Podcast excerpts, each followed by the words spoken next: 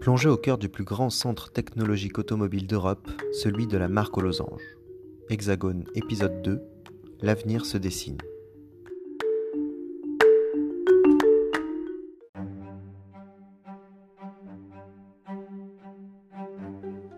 La création du Technocentre marqua l'histoire automobile et industrielle. Ce chantier fut l'un des plus importants à l'échelle européenne du siècle dernier.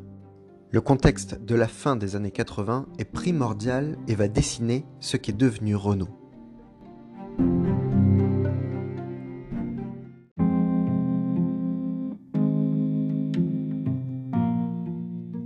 « 15 constructeurs se partagent 85% de la production mondiale.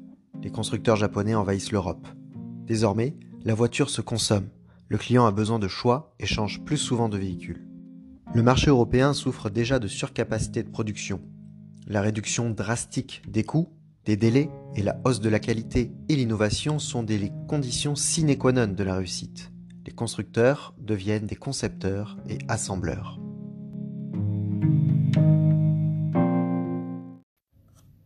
We pioneer consulting in project management and PMO.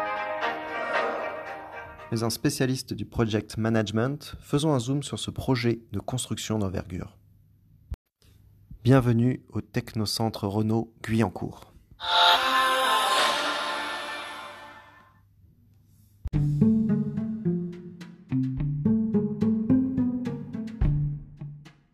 Guillaume Le Châtelier, collaborateur Renault, a été le directeur du projet Technocentre durant 8 ans avec son équipe de 75 collaborateurs, tous de Renault.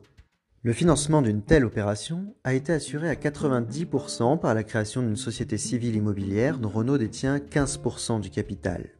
À l'issue des derniers travaux, les bâtiments seront loués par Renault.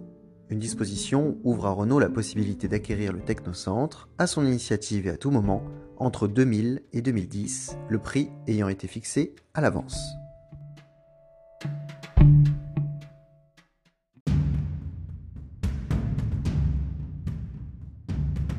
Dès 1990, une consultation est lancée, au terme de laquelle sont retenus les architectes Valode et Pistre.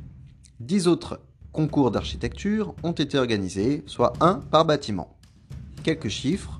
Une construction nécessitant un million d'heures d'études, que des entreprises françaises, une estimation à 6,4 milliards pour un coût réel de 5,5 milliards de francs. La maîtrise du budget est passée par un principe, pas de demande de modification sans proposition d'une économie équivalente en valeur. Un parti pris, les équipes devaient intégrer leur nouveau bureau au fur et à mesure de la livraison des bâtiments. Mars 94 débutèrent les travaux.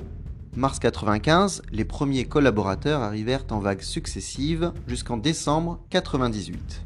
Renault, en maître d'ouvrage, a veillé à la sécurité et a ainsi obtenu de meilleurs résultats en termes d'accidents du travail qu'habituellement dans le BTP, soit moins de la moitié normalement enregistrée.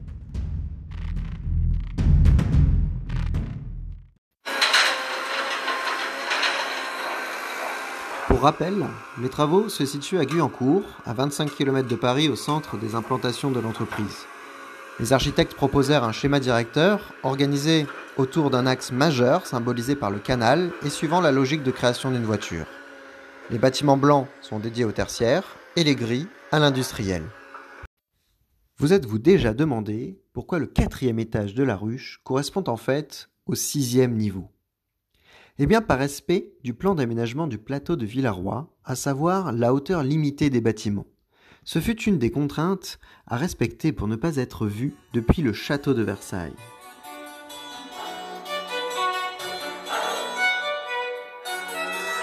Il a donc été nécessaire d'excaver des milliers de mètres cubes de terre. Les architectes Valade et Pistre résument la ruche comme traduisant la double dimension du projet, l'échelle de l'individu et l'échelle du groupe industriel. Ce sont eux qui ont réalisé également le nouveau 36 quai des Orfèvres ou encore la tour GDF Suez de la Défense. La ruche est le bâtiment le plus haut, 30 mètres. La toiture est une verrière ondulée de 3000 mètres carrés, conçue par OVRUP, qui a réalisé le récent aéroport de Singapour et sa coupole de verre, au centre de laquelle plonge une cascade d'eau. Les connecteurs, eux, assurent la transition entre parties publiques et privées pour la confidentialité, tout en permettant des déplacements de moins de 10 minutes, comme le demande le cahier des charges.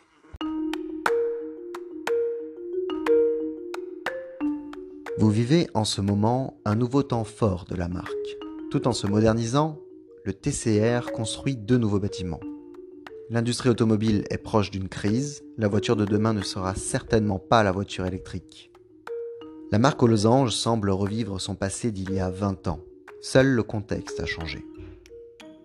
Dans l'épisode 3, vous découvrirez le destin tragique du visionnaire du Technocentre.